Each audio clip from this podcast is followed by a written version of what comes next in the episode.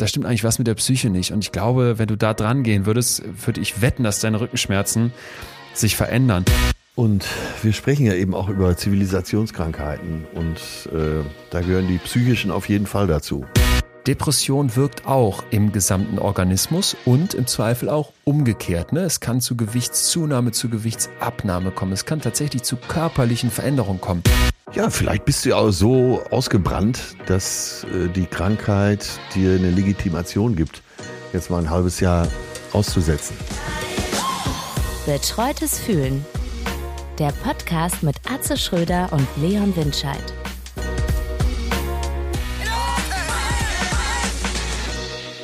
Leon, ich hab's getan. Es kann, es kann, es kann ja nur was, was Schlechtes kommen, was Absurdes kommt. Nein, nein, nein, nein, nein, nein, ist ganz, ganz Positives. Und zwar äh, musste ich gestern auf der Rückreise von München die Bildunterschriften für die Atze-Biografie erstellen. Und dann habe ich unter die Bilder von uns beiden geschrieben, wir sind Freunde. Ah. Und erinnerst du dich daran, dass wir hier mal eine Folge gemacht haben äh, über Freundschaft Ja. und vor allen Dingen unsere, Als unsere gestern. Freundschaft? Ja. Und da haben wir äh, gesagt, wir sind auf dem Wege dahin und ich fühle mich äh, angekommen. Hammer. Hammer. Das wird so lange so bleiben, bis mein Staranwalt wie der Bachelor mich damals dich verklagen wird wegen der Bildrechte, weil ich habe keine Anfrage bekommen. es gibt grauenhafte Fotos von uns. Was hast du da gewählt, Mann? Nur das Schönste. Einmal Oh. das aus dem Studio in Köln Okay, ja, das ist schön. Und ein Foto der Freundschaft und des Trinkens. Aber äh, Freundschaft ist natürlich auch, dass man darauf achtet, dass der andere gut dabei wegkommt. Ne?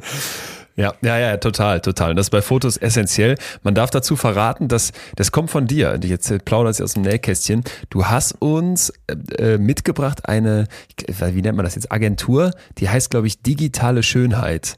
Den schickst du ein Foto, wo du aussiehst Elektronische wie so ein, Schönheit. Elektronische Schönheit. Du siehst aus wie so ein über, überfahrener Marder am Straßenrand und kriegst das zurück und strahlst wie so ein Hund, der gerade irgendwie so einen Schönheitswettbewerb in den USA gewonnen hat. Ey, Wahnsinn, was die aus einem rausholen. Augenringe, welche? Geheimratsecken, welche? Falten, Aber ach, diese gibt's Fotos habe ich alle nicht genommen. Ach so. Ich habe keine Pressefotos, keine gestellten Fotos, sondern wirklich nur die, wo wir ganz eins zu eins in die Kamera schauen, beziehungsweise auch nicht, einfach Schnappschüsse. Alles real, Und ja? Trotzdem sehen wir gut aus. Was ein Fortschritt. Was für ein Die gesunde. Lebensweise. Ja, aber äh, ein überfahrener Marder, was war denn da los? Warum bist du über eine Pfütze gesprungen? Ja, ich war, ich war spazieren mit den Jungs. Also der eine ist ja mein Mitbewohner, der andere ist, ist äh, einer meiner engsten Freunde, waren in Münster am Wochenende und wir haben am Samstag so ein bisschen die ähm, eine Bar unsicher gemacht. Entsprechend ging es uns am Sonntag und der kompensierende Mensch versuchte das dann ja irgendwie auszugleichen. Also Spaziergang um den Aasee, äh, vom ganzen Unwetter war riesige Pfütze und ich bin drüber gesprungen, äh, weil und ich war so ein bisschen angefixt. Die beiden, kennst du das, wenn so Freunde über Sachen reden und du merkst, du, du bist da gerade nicht eingeschlossen, du gehörst da nicht dazu, Thema Freundschaft. Äh, ja. So, ja, und die sprachen über ein Vorhaben, ich glaube im Juli, wo sie über den höchsten Pass der Alpen, den man irgendwie mit dem Rennrad bezwingen kann, mit dem Rennrad fährt. Und dann meinten die so, ja, du, wurdest, du wurdest gar nicht eingebunden. wie, wie machen wir das am 13. Juni und so, ja, wo schlafen wir eigentlich? Und ich meinte so irgendwann, ey Leute, sag mal ganz kurz, ähm, Rennrad, ich fahre doch auch Rennrad. Warum habt ihr mich, warum habt ihr mich denn gar nicht gefragt? Das ist aber auch so richtig schön wie im Film. Äh, Moment mal, ich fahre doch auch Rennrad. gucken die sich beide an. So mit so diesem vielsagenden Blick, den man so hasst dann in dem Moment. Ah, okay. Leon, als wir letztens um den Aasee gejoggt sind, also äh, da, du klangst wie eine alte Dampflok und hast sieben Bruttoregistertonnen Rotze ausgespuckt. Ich glaube, das klappt nicht. Ja, Leon, ganz ehrlich, also du müsstest dann auch wirklich mal wieder mehr trainieren. Du, du, äh, was machst du denn sportlich und so? Und die hatten, die hatten es so richtig so argumentativ vorbereitet, dass ich da auch ausgeschlossen bin. Und ich war, so- ich war so abgefuckt, ich war so sauer. Ich habe dann die ganze Zeit versucht, aber dann hast du ja verloren. Wenn es drei sind, habe ich die ganze Zeit versucht, es mit einem von beiden wieder anzubändeln, indem ich den anderen ausschließe. Habe ich gesagt, lass mal im Sommer einen geilen Urlaub machen. Hat nicht Ja. geklappt, umgekehrt dann auch nicht. Ja, und dann wollte ich es ein bisschen beweisen, indem ich über diese zwei Meter breite Pfütze springe, dass ich doch noch, dass ich, dass ich was kann sportlich. Endete, endete und das ist ja klar, dann damit, dass ich ähm, wirklich die ganze Nacht nicht geschlafen habe, weil dieser Sprung aus dem Nichts, null aufgewärmt mit dieser schweren Winterjacke, ich habe mir so die linke Schulter verzogen und das, äh, da leide ich jetzt noch drunter. Also es ist okay, dass ich nicht mitfahren darf, aber Freundschaft ist trotzdem beendet. Ja, Freundschaft ist was anderes. Ja, äh, ja fand ich interessant, dieser Versuch. Ich erinnere mich aber auch, dass ich früher, äh, und ich war ja wirklich sehr sportlich, Entschuldigung, ähm, ich, am 13. Juni fahre ich übrigens mit deinen Kumpels über die Alpen. Nein, ich bin aber, äh, Sportlichkeit schützt ja auch nicht vor Verletzungen. Ich bin Nein. früher überall runter, äh, überall rauf, überall drüber und war auch dauernd verletzt, äh, weil ich mir immer zu viel zugemutet habe. Ja. Mir ist mal passiert, weil du es gerade von Joggen erzählst, äh, Mickey Beisenherz, der hat mich auch immer gedemütigt beim Joggen, weil der liegt ja altersmäßig zwischen uns beiden ungefähr. Ja. Und ich weiß noch, wir waren auf Naxos und äh, ich merkte schon die letzten Tage so beim Joggen, äh, er kam gar nicht ins Schwitzen und sagte dann so eines Nachmittags oder späten Nachmittag nach dem Surfen, sagt er, lauf du schon mal los. Wir hatten so eine Stammstrecke, oh. so zehn Kilometer, ich hole dich schon ein. Dann habe ich aber unterwegs äh, einen Griechen getroffen, Nikos, auf dem Motorrad und habe dem gesagt, nehme ich mal ein Stück mit. und der hat mich dann so vier, schlau. fünf Kilometer mitgenommen. Sehr, und sehr Beisenherz äh, wollte sich natürlich keine Blöße geben. Hammer. Und musste quasi die ganze Strecke sprinten um mich einzuholen und war für den Rest des Abends eigentlich nie mehr zu gebrauchen. Ey, den, den Beisenherz, den kann man nur hassen. Der sieht gut aus, unverschämt gut aus, volles Haar, mehr, mehr Bizeps noch als Oberschenkelmuskeln ich habe und dann ist er auch noch schlau. Scheiße. Und äh, feinster Kerl. Ja, kommt nett auch noch ist er ja auch noch. Fuck. Man sucht die ganze Zeit nach dem Nachteil bei ihm. Es gibt welche, es gibt welche. Ich sag, der kann die gut verstecken. Das, das, der wird irgendwie. Jauch hat uns doch hier erklärt, jeder hat seine Abgründe. Und wahrscheinlich sitzt Mickey Beisenherz am Wochenende, wenn der irgendwie mal auf so einen Sonntagnachmittag verregnet, wenn der da frei hat, sitzt er zu Hause und hat so Fantasien, wie der Katzenbabys umbringt oder sowas und fragt sich dann, oh, oh, hab ich das gerade wirklich gedacht? Doch, doch, Mickey, so bist du. So bist du auch. Okay. Hast, äh, nicht? Sollen wir ihn nochmal einladen? Müssen ihn mal nochmal fragen. Müssen ihn nochmal fragen. Aber sorry, ich kann das, äh, so ganz perfekte Menschen, nein, ich, ich überspitze jetzt. Ich mag ihn ja, das ist das Problem. Ja. Aber er ist ja wie ein kleiner schlau, Bruder schön, für mich. Kleiner und, Bruder für äh, dich. Ich habe bisher wirklich noch nichts festgestellt. Er ist wirklich so. Shit. Scheiße, ne? jetzt alle beruhigen können. Ja. Ja, ich aber ich habe mich auch geärgert. Jetzt, gestern so. noch in München. Und zwar hatte ich mich äh, war ich im Hotel Sofitel direkt am Bahnhof, weil es mit dem Zug zurück nach Hamburg ging. Und dann äh, Übernachtung war okay. Also ist ja ein Luxushotel und dann, die haben ja manchmal so Sonderangebote, Luxushotel. Und dann ich schön mit Perle morgens zum Frühstück. Ja, und dann hatten sie mich, ne? Pro Person 40 Euro. Nee. Jetzt frage ich dich, was willst du essen morgens für 40 nee, nee. Euro? Das, ja. Oder? Ja. Ja, selbst in Hotels, wo ich normalerweise wohne, äh, hier, wie heißen die? N26, nee, nicht N26 ist die Bank, aber die haben außer H24 oder sowas. Ähm, selbst in so normalen Hotels, wo ich auf Tour dann absteige, für 60 25 Euro. Hours. 25 Hours. Ach, noch günstiger. Ibis hast du nicht gesehen. Für 60 Euro, 80 Euro die Nacht. Da kostet dann das Frühstück 15 Euro und du denkst, ja, das ist ja super billig für ein Hotelfrühstück. Aber am Ende, ja. wenn du zum Bäcker gehen würdest und egal was für 15 Euro kaufst, äh, du kriegst es ja gar nicht auf. Hotelfrühstück ist Betrug. Und ich habe was wahnsinnig Dummes gestern gemacht, aus der Wut heraus. Ich habe äh, zwei Eier im Glas bestellt und vier Spiegeleier. Ganz kurz nochmal, dieses zwei Eier im Glas. Das ja. ist so eine Perversion wieder von dir. Die hast du hier schon mal erzählt. Wie, was ist das? Ich habe es wieder äh, ich hab's verdrängt. Zwei, zwei weichgekochte Eier und was es alles viel, viel besser macht, ist der, äh, sind Unmengen an Schnittlauch, die darüber sich ergießen. Ah, ist das dann so halb roh noch? Mhm. Bah, boah, nee, das hasse ich. Ja, es ging ja auch nur darum, den äh, Mehrwert wieder rauszukriegen, was mir natürlich nicht gelungen ist. Und dann, ich wurde dann sofort von der Restaurantleiterin durchschaut und irgendwann nahm sie so dieses, diese Eier mit, die ich natürlich nicht alle essen konnte. Na, sagt sie, ist die Eierparade vorbei? Und dann kam aber was Erfreuliches, weil ich schon eine Woche vorher gebucht hatte für zwei Personen München, Hamburg, ICE ohne Umsteigen 35,70. Das ist geil. Ja, da und das sind ja fast, äh, sind ja so 780 Kilometer. Da kann man nicht klar. Ja, Mit Bahncard aber, ne? Ohne Bahncard? Nein. Was ist Wirklich? Fehler in der IT? Äh, das wird, das wird die ganze Sache sogar noch mehr äh, wertvoller für mich machen. Geil. Das ist geil. Ja. Schön, schön, schön, ja. schön. Läuft bei dir. Ähm, Ach, Mensch, ja, Leon. Atze, wir wollen los, glaube ich. Wir dürfen aber noch ein Feedback zur letzten Woche vorlesen. Da hat uns jemand geschrieben, Pia, wie, wie so viele von euch uns zum Thema emotionale Intelligenz geschrieben haben. Da sind ganz schön. Da hast aber auch in Wespennest gestochen. Da sind Wogen entstanden, was uns ja aber irgendwie freut. Und sie sagte, und das war so ein bisschen, glaube ich, jetzt die Zusammenfassung, ähm, die manche dann reflektiert haben, um Felix Lobrechts Witz aus Gemischtes Hack zu zitieren, emotional intelligent ist nur politisch korrekt für dumm fickt gut. Hatte mich zunächst etwas angriff, angegriffen gefühlt, schreibt Pia weiter, finde es inzwischen aber einfach nur lustig. Und ganz schön auf den Punkt letztendlich, ne? Irgendwie schon. Irgendwie schon. Ich kommentiere das jetzt nicht weiter, weil ähm, aber wie viel Prozent äh, glauben an emotionale Intelligenz? Ja, ich habe es bei deiner Umfrage. Ich, ich habe es bei Insta direkt gefragt und das waren, ich glaube, 95 oder so. Es war unfassbar viel. Da habe ich auch noch gefragt, wer hält sich für emotional intelligent? Waren auch fast alle oder zumindest für sehr emotional intelligent. Und da habe ich das aufgedröselt und direkt war war der Protest da. Naja, so ist Wissenschaft. Naja, aber ich möchte nochmal nachreichen, so wie ich es verstanden habe. Du bestätigst mich jetzt oder widersprichst. Emotionale Intelligenz ist einfach ein Teil der Big Five in der Persönlichkeit.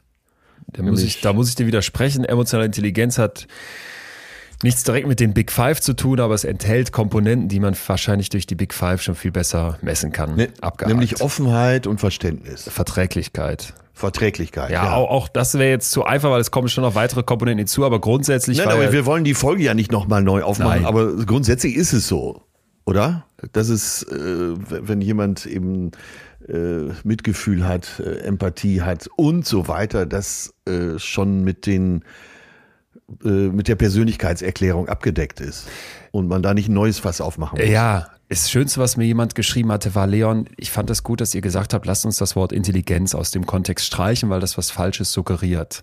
Ne? Ja. Und man kann über Intelligenz und IQ streiten, aber dass man das als Term nimmt, wenn man das jetzt zumindest wissenschaftlich betrachten will, für die emotionale Intelligenz, dann scheint mir das doch tatsächlich dann falsch zu sein. Wenn jetzt aber jemand sich noch dann über dumm Fickgut von Felix Lobrecht aufregt, das wäre auch unfair, weil ich finde, irgendwo haben wir den Mittelweg ja letzte Woche aufgemacht und da, da gibt es dann vielleicht auch Leute, die sagen, mir ist jetzt das Emotionale wichtiger oder weniger wichtig. Hier geht es ja viel ums Fühlen und ähm, heute auch, und zwar mit einem Thema, Atze, wo ja. ich glaube, also Personenschutz, wenn es um Thema Globuli und sowas geht, ist ja eh schon pauschal bei mir beantragt, steht vor der Tür ja. vom äh, LKA Berlin.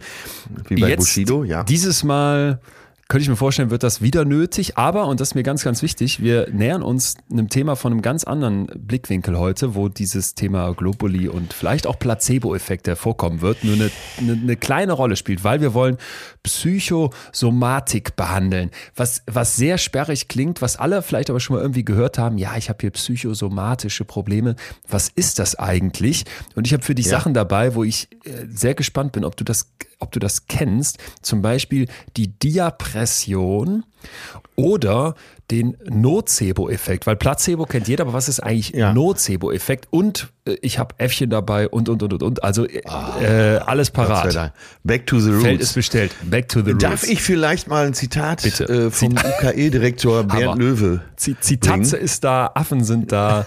Das ist fantastisch. Wir sind voll. Ich habe so ein schönes Zitat äh, Bitte. Universitätskrankenhaus Eppendorf hier in äh, einer der berühmten deutschen Kliniken hier in Hamburg. Deine Nachbarn. Der, der Direktor Bernd Löwe sagt, und das soll die Einleitung sein zu unserem heutigen Thema, in der Biografie eines Menschen kann man meist mögliche Ursachen für ihre Beschwerden finden.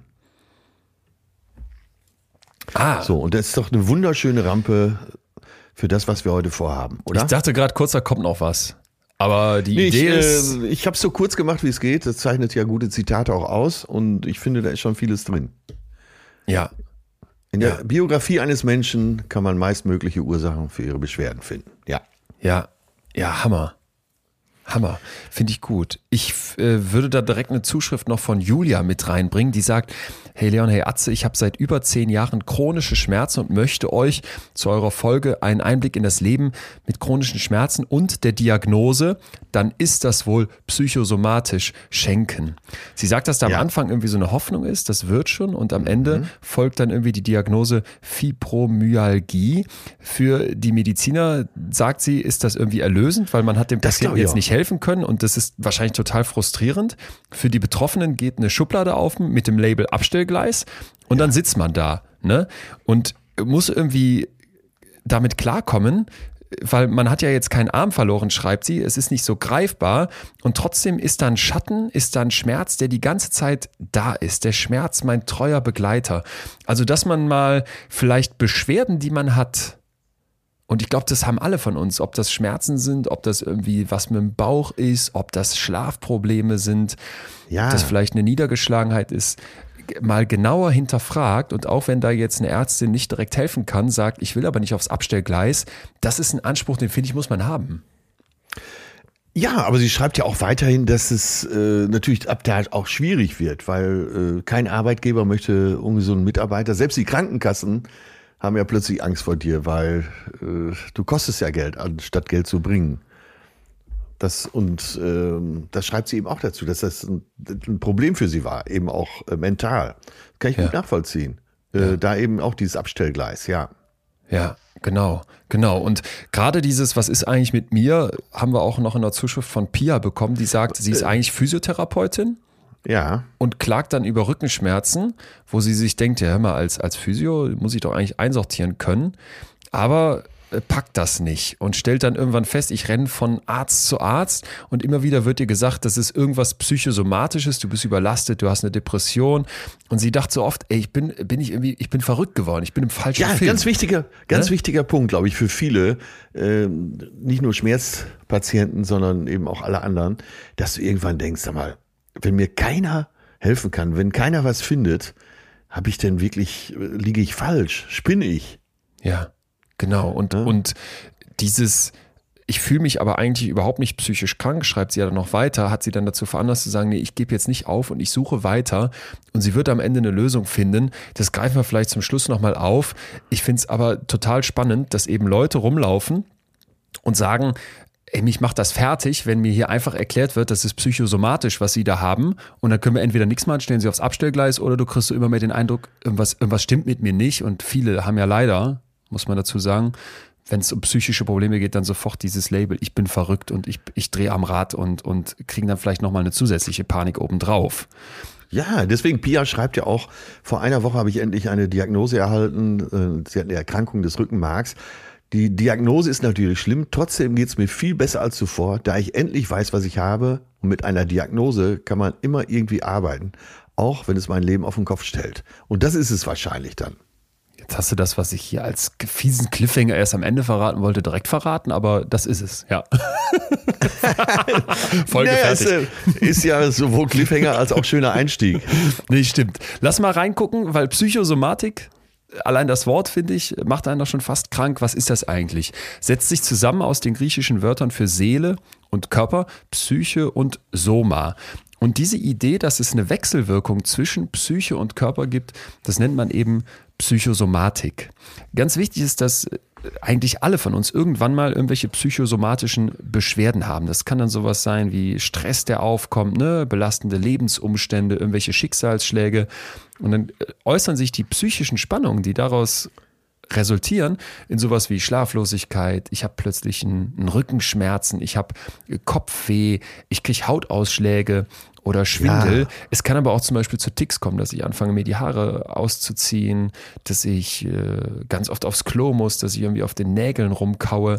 Und ich finde dieses Thema Psychosomatik, wenn wir uns das ab sofort vorstellen, als Verbindung zwischen Seele und Körper, deswegen so, so, so wichtig, weil ich glaube, dass das ganz viele nicht checken. Es ist immer noch, ah, Sie haben ein Problem mit, weiß nicht, Ihrer Psyche, ja, dann gehen Sie doch in psychische Behandlung. Ah, Sie haben genau. ein Problem mit Ihrem Herzen oder Sie haben Rückenschmerzen, ja, da musst du natürlich zur Physiotherapie oder zur Kardiologin.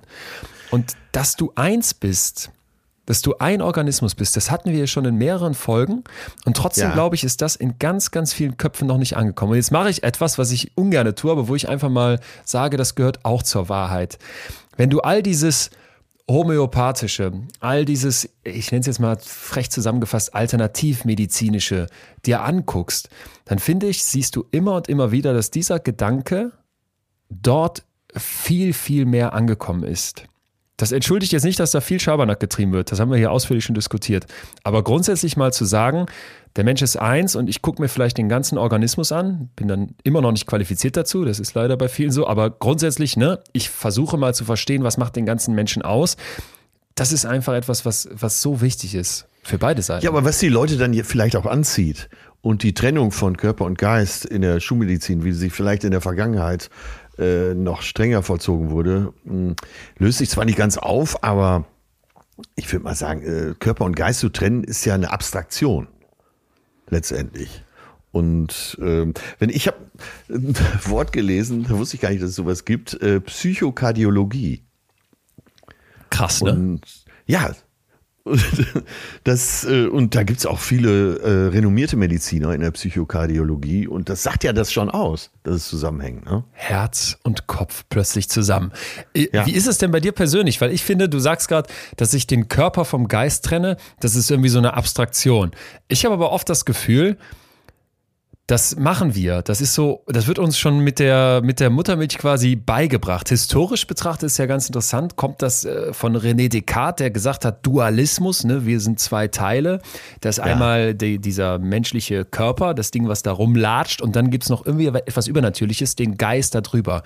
Und bei, bei, bei wie vielen von unseren kulturellen und auch gesellschaftlichen Punkten spielt das eine Rolle? Nach dem Motto, ähm, du stirbst, ne, dann begraben wir deinen Körper, aber deine Seele wird irgendwie Richtung Himmel aufsteigen.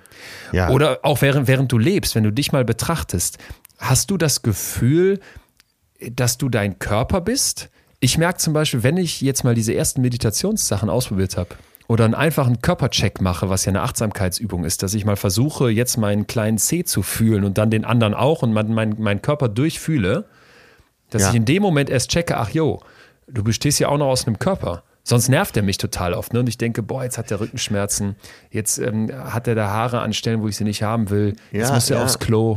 So Nummern. Ja, natürlich. Vor allen Dingen mit zunehmendem Alter, denke ich, der Körper behindert meinen Geist.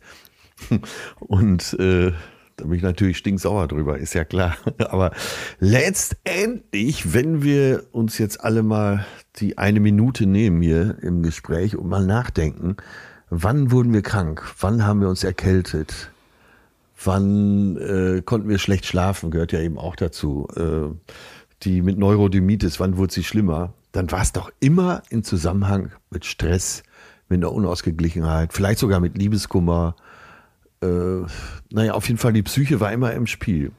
Und das merke ich, wenn ich so äh, zurückblicke, an meinem Körper und Geist ganz besonders. Ich bin eigentlich immer nur krank geworden, bin selten krank, Gott sei Dank wenn ich zu viel Stress hatte oder äh, ungelöste Probleme.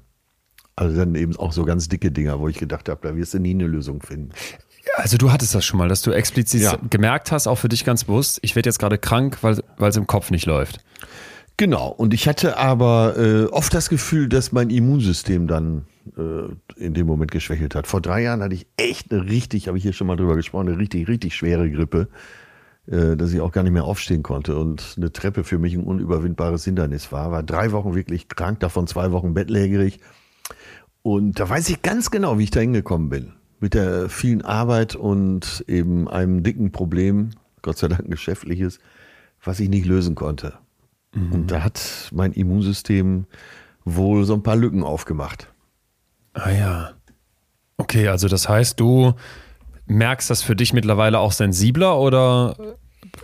Weil naja, ich, finde, ich da kann man ja so, so prophylaktisch äh, schon, kennst mich ja, versucht, so prophylaktisch ja. äh, ein entspanntes Leben zu führen, Urlaub zu machen, spazieren zu gehen und mich nicht mehr äh, dumm in irgendwelche, ja, wie auch gearteten Abenteuer zu stürzen, wo ich vielleicht äh, bin ja dann auch teilweise sehr leichtfüßig unterwegs im Leben, wo ich dann wirklich hinterher nicht mehr wieder rausfinde aus dem Labyrinth. Nee, das versuche ich schon äh, prophylaktisch zu vermeiden. Okay. Und stelle fest, dass ich ja wirklich fast immer gesund bin. Toi, toi, toi. Ja, da kann man froh sein. Deine Verspannung am Wochenende. Ähm, ich will jetzt keine Ferndiagnose ja, wagen, ne? Danke. aber wer weiß, wenn du lockerer gewesen wärst. Nee, ich habe aber, ich habe, und das finde ich ganz witzig, ich saß dann im Zug, äh, musste am nächsten Tag nach Köln, fuhr zurück, telefoniere mit Mutter und Mutter sagt, weil ich die da noch vorher besucht hatte, äh, wie geht's in deinem Rücken abends? Und dann sage ich, ach, wenn du gar nicht gefragt hättest, wäre es mir gar nicht aufgefallen. Aber wo du gerade ah, fragst, okay. stimmt, es zieht noch, ne? Und das ist, glaube ja. ich, etwas, was auch ganz viele von uns checken, dass wenn du so den Fokus weg von bestimmten Beschwerden lenkst, du das gar nicht wahrnimmst. Wenn dich aber wieder jemand drauf anspricht, merkst du plötzlich, oh yo, boah, meinem Rücken geht's echt schlecht. Und ich finde, das ist ja immer so dieser, Zwiespalt, den man doch hat. Wo, wo hast du Angst, dir was einzubilden oder denkst, stell dich jetzt mal nicht so an, da kann ich doch auch einfach anders drauf gucken. Und wo hast du vielleicht den Punkt, wo du sagst, nee, da bin ich jetzt wirklich, wirklich gerade angegriffen. Und vielleicht kann man dazu mal das Wort somatoforme Störungen hier reinschmeißen. Wir reden ja über Psychosomatik, ne? Und mhm. darunter sind, zumindest mal im engeren Sinne, Erkrankungen gemeint, bei denen es zum Beispiel eine organische oder eine Gewebsschädigung zu sehen gibt. Also ich habe tatsächlich eine ja, körperliche ja. Veränderung, kann die, kann die diagnostizieren, aber die Psyche spielt dabei eine Rolle. Also da, da ist so ganz klar, dass Körper und Psyche zusammenwirken. Man könnte jetzt sagen, bei einem Beinbruch ist das nicht so. Ne? Du fährst ja. Snowboard, verdrehst dir das Bein, dann kannst du sagen, ja, da hat die Psyche eine Rolle gespielt, weil du so übermütig warst, aber ehrlich gesagt, jetzt mal rein auf den Beinbruch bezogen, welche ja, Rolle ja. spielt da jetzt die Psyche? Na gut, der ist, jetzt, der ist jetzt gebrochen. Aber wie ist das zum Beispiel mit, und das sind jetzt eben psychosomatische Probleme im engeren Sinne, so etwas wie massivem Übergewicht? Was ist mit Asthma? Was ist mit entzündlichen Darmerkrankungen? Was ist mit dauerhaft hohem Blutdruck? Was ist mit so Ohrengeräuschen wie Tinnitus? Was ist mit Migräne? Was ist mit Hauterkrankungen? Ne? Das sind alles so Bereiche, wo man sagt, das kann ich körperlich sehen oder da kann ich körperliche Veränderungen wahrnehmen, habe aber massiv eine Wechselwirkung mit psychosozialen Faktoren. Und das ist mir, mir ganz, ganz wichtig, dass wir das mal auf dem Radar haben, dass es das gibt. Und ich glaube, das wissen die meisten noch. Jetzt kommen wir mal zu den Somatoformen. Ja, das, das aber das Schwierige ist doch, das abzugrenzen das, äh, also es könnte dann eben, oder so in landläufiger Ansicht ist es doch so, dass man sagt, das könnte davon kommen, könnte eben auch nicht. Wie gesagt, für die Ärztinnen äh, ja auch frustrierend, wenn man immer wieder neu ansetzt. Ja. Nehmen wir mal konkret äh, Hautärzte, ja, Hautärztinnen. Äh, da wird halt viel probiert, aber man hat ja auch äh, oft keine andere Chance. Und ähm, ja, die Haut ist ja oft eben auch so Spiegelbild unserer Psyche. Total, ja. Und äh, ne, wenn du aus dem Urlaub kommst, so letztes Jahr, du kamst äh, nach vier Wochen Urlaub zurück, da hattest du ja wahrscheinlich ein Hautbild wie ein junger Gott, oder nicht? Ja, ja. Ketze ja. so, ja, total. Total. Und die erzählt uns das ja immer dann schon. Ne? Andererseits, äh, du hast ja so ein paar andere Sachen aufgezählt, äh, eben auch Reizdarm oder äh, der berühmte Hörsturz, den man plötzlich hat, kreisrunder Haarausfall. Hatte ich tatsächlich mal. Zwar, äh, weiß ich noch genau, wann es war, 2007, als wir unseren U-Boot-Film gedreht haben. Drei Monate volle Überlastung. Plötzlich sagt meine Massenbildnerin, oh, kahle Stelle da hinten. Ja, so fünf Markstück groß. Und dann, das gibt's auch gar nicht. Ich habe volles Haar, ganz klar. Ja, hier, guck mal, Spiegel dran. Ähm, ja, und dann, ich denke, so, jetzt ist es soweit. Du denkst ja sofort jetzt, fallen alle Haare aus. Unser Tonmeister vor Ort hatte so einen starken kreisrunden Haarausfall, dass er wirklich komplett kahl war. Und äh, ja, bei mir war es so nach, ich sag mal, drei, vier Monate nach dem Film äh, war alles wieder zugewachsen. Und da war es relativ klar. Und ich habe unseren Tonmeister von damals äh, Jahre später wieder getroffen. Der hatte vollstes Haar. Und er, und er meinte tatsächlich auch, ne, das war sein Lebenswandel. Alter, was habt ihr denn da gemacht? Nein, der, der, ist nicht da kahl geworden, der war vorher schon kahl. so. Nur bei dem war das eine Sache über Jahre, das wollte ich sagen. Bei mir war es ganz konkret eben diese Überlastung und bei ihm war es aber über Jahre und er meinte, ja, es letztendlich, äh, wenn ich so zurückblicke, waren es meine psychischen Probleme, die ich hatte, die ich nicht gelöst habe. Und äh, seitdem ich ein zufriedeneres Leben führe, sind die Haare wieder da. Aber keiner. Ja, du machst mir Hoffnung. ja, aber keiner kann das kann das doch wirklich medizinisch jetzt untermauern. Man kann das vermuten. Gucken wir uns gleich mal an. Für mich ist eher das andersrum das Problem. Und da sind wir nochmal beim Thema Schulmedizin, ohne dass ich denen was unterstelle. Du weißt ja, auf welcher Seite ich stehe, wenn man es so sagen will. Nichtsdestotrotz finde ich, gibt es nämlich auch, bestes Beispiel, Hautarzt, komme ich hin, sag, passen Sie mal auf hier, ich habe äh, so eine Art, was heißt Exem, kann ich es gar nicht genau beschreiben, aber ich habe so eine raue Haut, äh, raue Stelle an der Haut. Präferiert äh, am Auge habe ich das. Einfach so, ne? Ja. Und dann kann ich mir eine Cortisoncreme geben lassen, die baller ich da drauf, das ist sofort weg. Also wirklich so nach dem Motto, zwei Stunden später ist das weg. Dann benutze ich die ein paar Tage lang und dann ist das auch quasi komplett weg. Ich, ich habe aber mittlerweile an mir einfach beobachtet, wann das kommt. Und zwar dann, wenn ich total überlastet bin. Das ist für mich eine komplett körperliche Stressreaktion. Und die Cortisoncreme ist dann für mich dieser, ist für mich eigentlich stellvertretend für diesen dummen Umgang, den wir mit uns leben. Weil ich kann das dann kurz wegdrücken, dann fällt das nicht ja. mehr auf, dann sehe ich auch wieder gesünder aus, dann fragt Mutter nicht, wieso, wieso siehst du denn so überlastet aus? Was ist das denn da mit deiner Haut?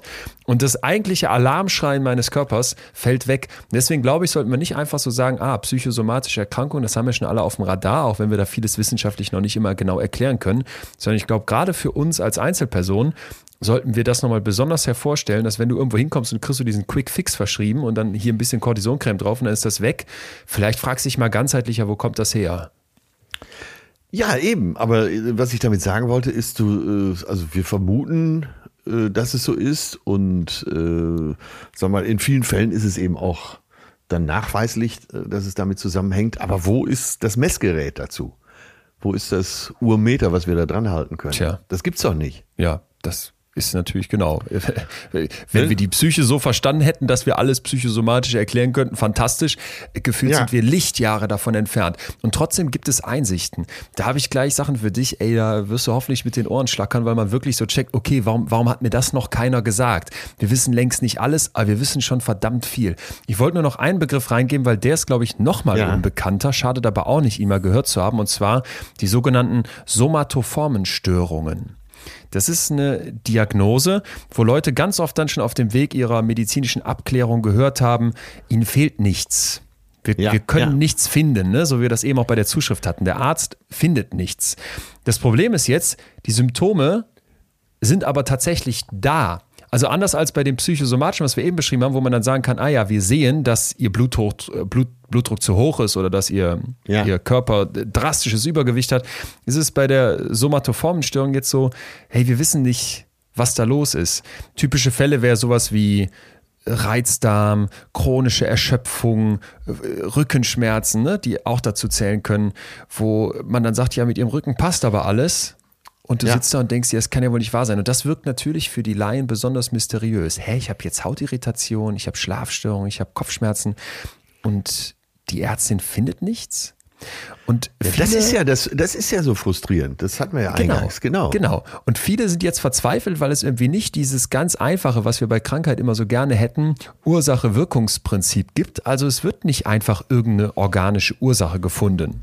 Ne? Mhm, und mhm. jetzt habe ich diese Leiden und schleppe die mit mir rum.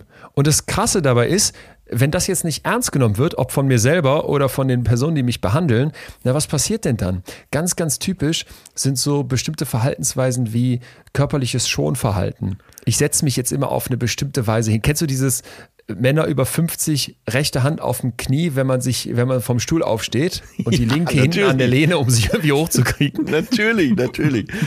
So, ne? Hab, ey, habe ich das so auf alter Mann gemacht so im Restaurant, dass meine Perle einfach auch gar nichts mehr gesagt hat, aber nur noch geguckt und gegrinst. Nie fühlte ich mich älter. So dann äh, typisch irgendwie so ein Rumexperimentieren mit Medikamenten. Ne? Ich nehme es für mich eigentlich ja, das perfekte ja. Beispiel Schlafmittel. Ich baller mir die Schlafmittel rein. Das ist wie meine Cortisoncreme. Ich unterdrücke irgendwas, was in meinem Kopf ja, als Druck wirkt. Ich muss immer an die Frau, wie hieß sie, Leuthäuser Collier? Ich, nee, wie hieß sie nochmal? Na, ist egal. Die Leiterin der Berliner Charité ganz ja. renommierte Forscherin, die sagten mir, Herr Winscheid, das beste Barometer für psychische Probleme, Schlaf. Wache ich morgens auf ja. und bin nicht wirklich ausgeschlafen, ey, dann guck hin. Experimentiere ich da mit irgendwelchen Schlafmittelchen rum. Oder, und das ist dann dritter Punkt, das sogenannte Doktor-Shopping. Finde ich einen schönen Begriff, kann man auch mal auf dem Radar haben.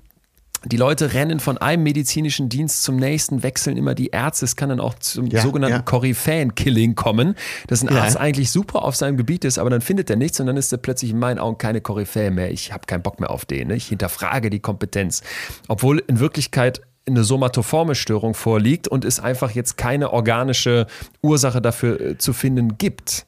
Und das mal anzuerkennen, wenn man sich klar macht, dass rund 2,2 Millionen Menschen in, in Deutschland jährlich an somatoformen Störungen leiden, äh, das fände ich mal ganz fair.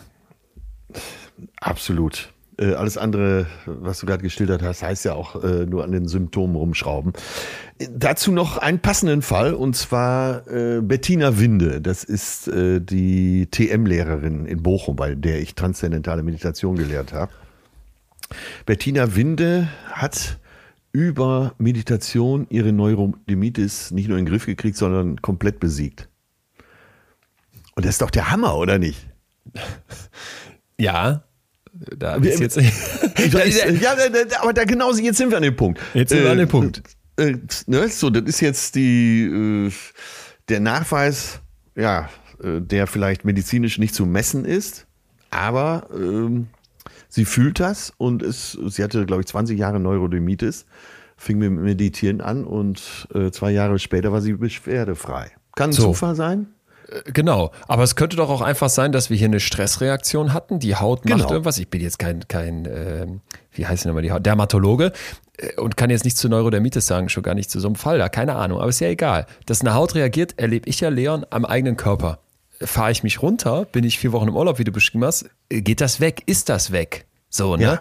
Das heißt, dass ich da jetzt erstmal einen Zusammenhang zwischen Hautirritation und Stress vermute, da wirst du Wissenschaft zu finden. Und wie auch immer du dich dann da runterfährst Genau. und vielleicht mal dein ges gesamtes Erregungsniveau runterfährst, ob das jetzt Meditation, Sport, Ausgleich, wie auch immer ist. Ja, klar, Mann. Ja, Ich habe für dich was, wo ich so dachte, Als Spiegelbild. Äh, dazu muss ich noch anführen, jetzt haben wir in deinem Fall oder in Bettinas Fall über ihre Haut gesprochen.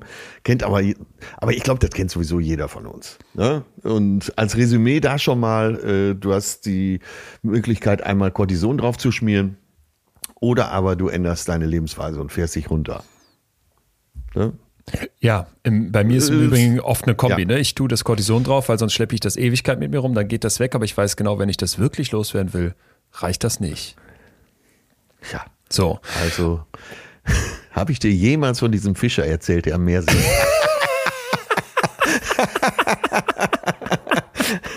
Habe jeweils vier von meinen Fingern am, am Ohrläppchen. Jetzt haben wir mal eine andere Situation und da habe ich eine Studie für dich, die sogenannte COPSI-Studie. Klingt lustig, ist aber ziemlich traurig. Hamburg-Eppendorf, das Universitätsklinikum, was hier schon zitiert wurde gerade eben, kommt nochmal mit dieser Umfrage. Und zwar wollte man sich psychosomatische Beschwerden bei Kindern und Jugendlichen in Bezug auf die Pandemie angucken. Und hier wird jetzt nochmal, finde ich, das, das Ausmaß bewusst. Vor der Pandemie, wenn wir die Niedergeschlagenheit nehmen, sagen 23 Prozent der Kids, yo. Nach der dritten Welle sind es 41 Prozent.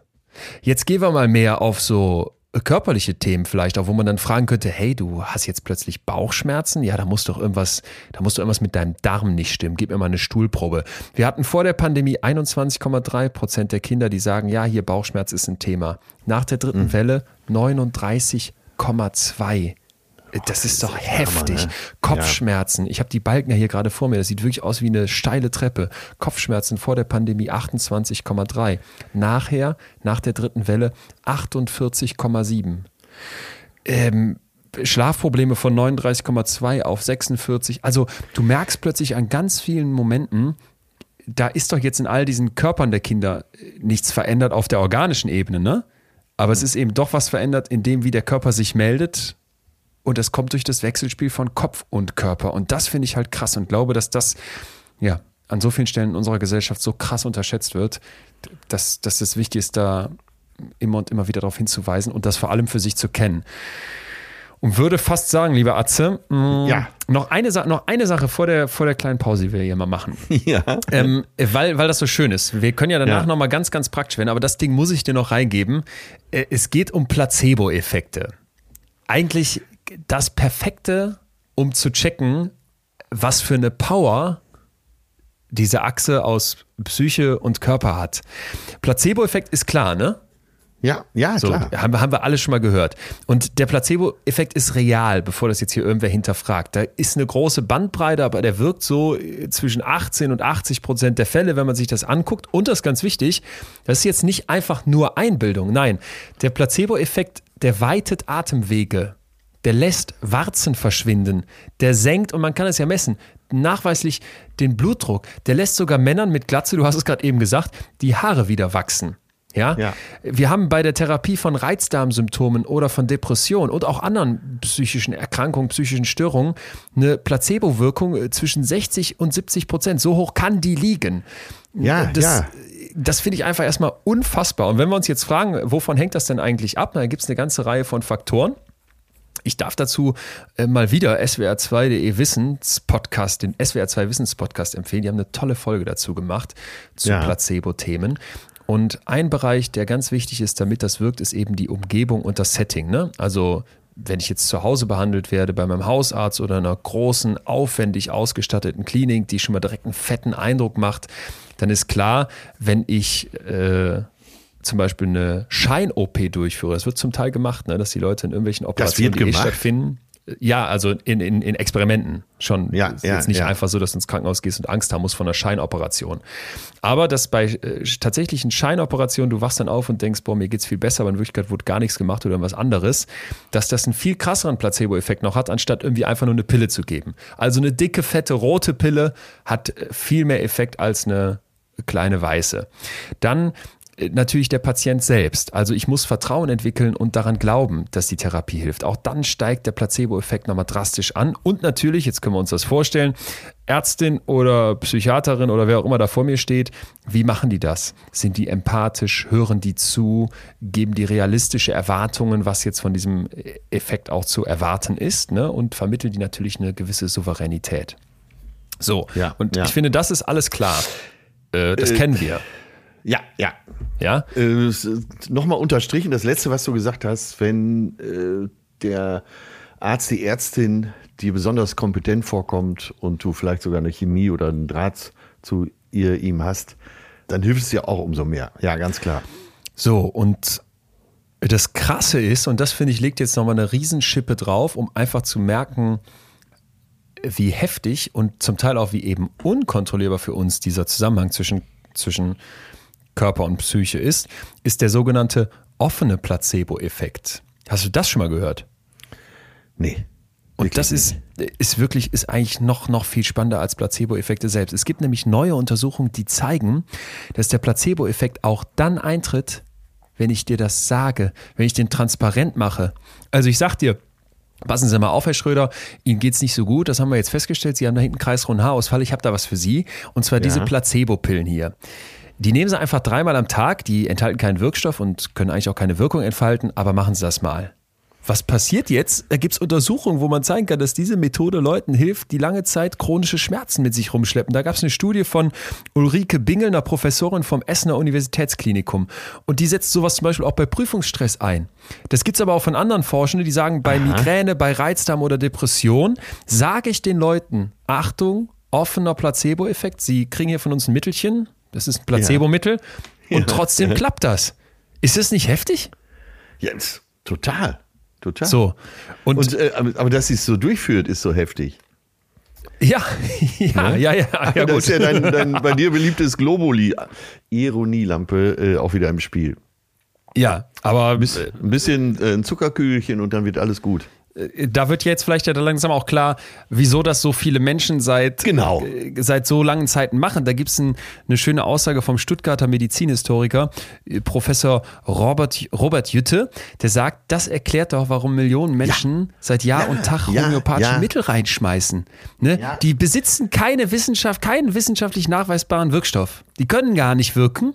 Und Ja. trotzdem wirken sie aufgrund des Placebo-Effekts. Und wenn du jetzt mal die Leute fragst, ey, wie viele kenne ich, die sagen, ja, ich weiß, Bachblüten und wie heißen die alle, Erika oder so, diese ganzen Kügelchen. Es hilft, Magnetfeldtherapie. Ja, es hilft, ich weiß, es ist nicht so wissenschaftlich und wenn sie ehrlich wären, glaube ich, würden auch ganz viele sagen, ich weiß, das, das kann auch eigentlich gar nicht wirken. Und es wird genau doch. Und dieser offene Placebo-Effekt, das finde ich ist ein Wort, das äh, kann man sich direkt notieren Ja, und mal im ja. Leben auf dem Radar haben. Ja. Würde ich jetzt mal zum Thema der Herzen kommen, wenn du dabei bist. Also Wenn du so ankündigst, bin ich immer dabei. Klingt schon fast wie eine Schlageranmoderation. Ja, du hast ja eben das schon angesprochen. Kennst du eigentlich, ja, wie hieß es noch? Psychokardiologie. Das ist ein Thema. Denn ja. es gibt wirklich dieses gesamte Feld Placebo-Forschung mittlerweile, weil man natürlich wissen möchte, ah. äh, wie können wir das nutzen? Ne? Und das macht ja auch total Sinn. Nochmal, warum passt das hier heute, diese Folge? Wenn wir über Psychosomatik sprechen, über ein Zusammenspiel von Körper und Kopf, ey, dann kann ich doch hingehen und sagen, da mache ich was draus. Und das hat sich auch Professor Winfried Rief äh, aus Marburg gedacht und gesagt, wir machen mal eine Studie, die wirklich großes Aufsehen erregt hat. Und zwar wollte er wissen, wenn wir eine Herz-OP durchführen, was machen ja. dann die positiven Erwartungen der Leute, die da auf dem äh, OP-Tisch landen? Also geht er hin und macht mit 120 Patientinnen und Patienten vor der Operation Gespräche, um zu checken, sag mal, was bedrückt euch? Ne? Was, was fuckt euch so richtig ab, wenn ihr jetzt an die Herz-OP denkt? Und dann sagen die, ey, da ist Angst, vor allem Angst, dass ich danach nicht wieder so funktioniere wie vorher. Dass ich nicht arbeiten kann, dass ich eingeschränkt nur noch reisen kann und dass ich das Leben nicht mehr so genießen kann. Und jetzt geht ein, ein Psychologenteam hin und sagt, diese Ängste bauen wir gezielt ab. Die Nehmen holen wir, dir, dir aus dem ja. Kopf. Nochmal, mhm. es geht um Herz-OPs, ne? Da wird jetzt mhm. jeder erstmal mhm. sagen, das ist ja Körper. Was sollen ja. jetzt Ängste im Kopf damit zu tun haben? Das heißt, die erklären dann diese Leute über die Heilungschancen auf, versuchen so ein positives Szenario aufzuzeichnen, was alles gut laufen kann, machen Mut. Und jetzt kommt's. Sechs Monate nach der OP sind diese Menschen nur halb so sehr eingeschränkt nach ihrer Herzerkrankung und nach allem, was da so an Strapazen noch dranhängt, wie jene, die diese Beratung, die dieses gezielte Training vorher nicht bekommen haben. Und das finde ich heftig. Ja, ja. Also, das sind, äh, ehrlich gesagt, sind das ein paar Gespräche, ne? Die, ja, die so ja. einen Unterschied machen.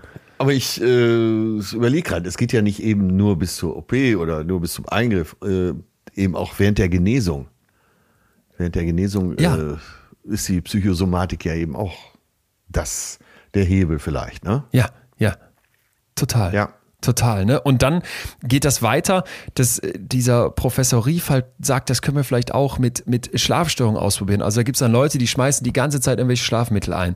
So, das ist natürlich auf der Langstrecke jetzt äh, wahrscheinlich für die allermeisten ziemlich schädlich. Und dann geht man hin und sagt, nach einer gewissen Zeit nehmen wir mal jetzt Placebos statt dieser Mittelchen.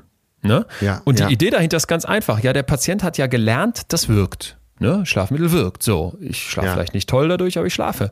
Und jetzt, ja, wenn ich doch gelernt habe, dass die Pillen wirken, dann können die mir zwar Placebo-Pillen geben, aber das wird doch auch wirken. Und das kannst du im Hirnscanner, kannst du das nachweisen. Die Leute haben nicht nur subjektiv einen besseren Schlaf, sondern auch im EEG. Ich, also ich finde das so, so geil, weil ich finde, diese ganzen Placebo-Studien machen doch auf, wie, wie, wie wirkmächtig, wie wirkmächtig unser Kopf in Bezug auf unseren Körper ist und umgekehrt. Das, dieses Thema können wir gar nicht groß genug machen hier. Ja. Das ist es doch. Jede Zelle, so stelle ich es mir immer vor, du willst mich jetzt wieder verbessern oder eben auch nicht, aber jede Zelle des Körpers hängt doch an unserem Zentralrechner. Von daher ist es doch, äh, also alles wird vom, vom Kopf gesteuert und, und, und unserem vegetativen Nervensystem. Von daher wäre es doch auch töricht anzunehmen, dass äh, das nicht zusammenhängen würde, total. Ja. ja. Deswegen, man muss hier schon fast von Anthropologie sprechen. Nämlich äh, den Menschen als Gesamtes sehen, auch eben auch so als, als, als Produkt der Natur. Und äh, wenn wir von Medizin sprechen, impliziert das immer noch wahrscheinlich zu viel, dass wir das eine vom anderen trennen. Deswegen fand ich ja eben das äh, Wort Psychokardiologie ja, so interessant und so erklärend. Ich würde ich würd mir so, so sehr für unser Gesundheitssystem wünschen, dass wir anerkennen, dass der Psychologieteil im Medizinstudium viel größer sein muss und dass der medizinische Teil im Psychologiestudium viel größer sein muss. Weil alles andere ist, ist Betrug am Menschen, sage ich. Und das ist einfach diese Idee, ah, hier sind die Psychologen und da sind die Mediziner. Das ist genau. ja in den Unis gelebte Praxis. Zum Glück, zum Glück gibt es da viele Schnittmengen. Zum Glück gibt es das in der Psychiatrie, in der klinischen Psychologie und so weiter. Aber ey, wenn es um Herz-OPs geht, frag doch mal äh, im, ja. im, im, im Chirurgie, äh, weiß ich nicht, Lehrkurs an der, an der Uni dann, wenn die, wenn die Herz, Herz, Herzchirurgen range, rangezogen werden. Sag mal, Leute, Thema Psyche, ne? Ja, ja, laber mich nicht voll, ich will hier geile OPs machen. So. Äh, und umgekehrt, frag mal in der Psychologie, wie viel, wie viel habt ihr denn eigentlich über, weiß ich nicht, Phänomene des, des Körpers gelernt? Das ist äh, erschreckend überschaubar. Deswegen nochmal den Satz vom Eingang. In der Biografie des Menschen können wir oft schon die Gründe für seine Beschwerden finden. Und deswegen kam ich jetzt gerade auch mit der Anthropologie. Und die Aspiration für jeden Arzt muss doch im Grunde sein, äh, eben zu heilen. Und wenn du, äh, ich weiß nicht, ob du den Ausdruck kennst, dass man über bestimmte Ärzte sagt, ja, der ist gut, das ist ein richtiger Heiler. Ja. So, ja, ja, nein, so ja. im positivsten Sinne. Ne? Ja, total. Dann weißt total. du, äh, der interessiert sich, das impliziert total. bei mir, er interessiert sich für den Menschen, er schaut, was steckt dahinter. Und äh, naja, zu solchen Ärzten will man natürlich auch. Total.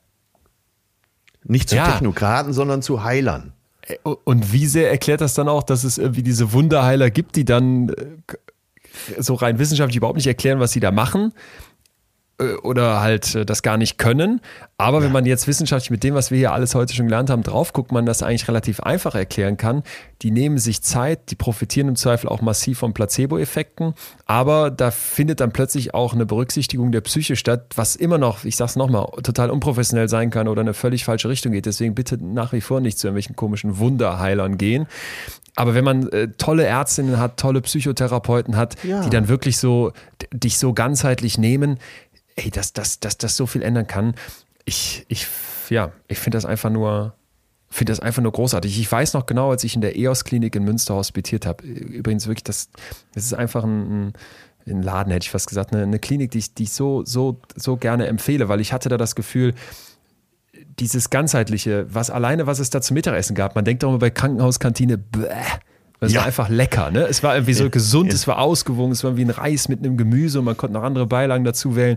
Es war, es war eine schöne Atmosphäre, es war, es ist, es ist cool gelegen, das heißt, du bleibst in, einem, in einer Anbindung zur Stadt und, und du hast täglich Sitzungen, also einfach, wo du so dachtest, yo, hier wird das Ganzheitliche mit einem voll wissenschaftlichen Ansatz von Profis aus, aus beiden Disziplinen, Medizin und Psychologie, gelebt. Und das fand ich einfach großartig. Und das würde ich, ja. mir, würde ich mir grundsätzlich wünschen. Das kostet viel Geld, aber das muss doch gehen.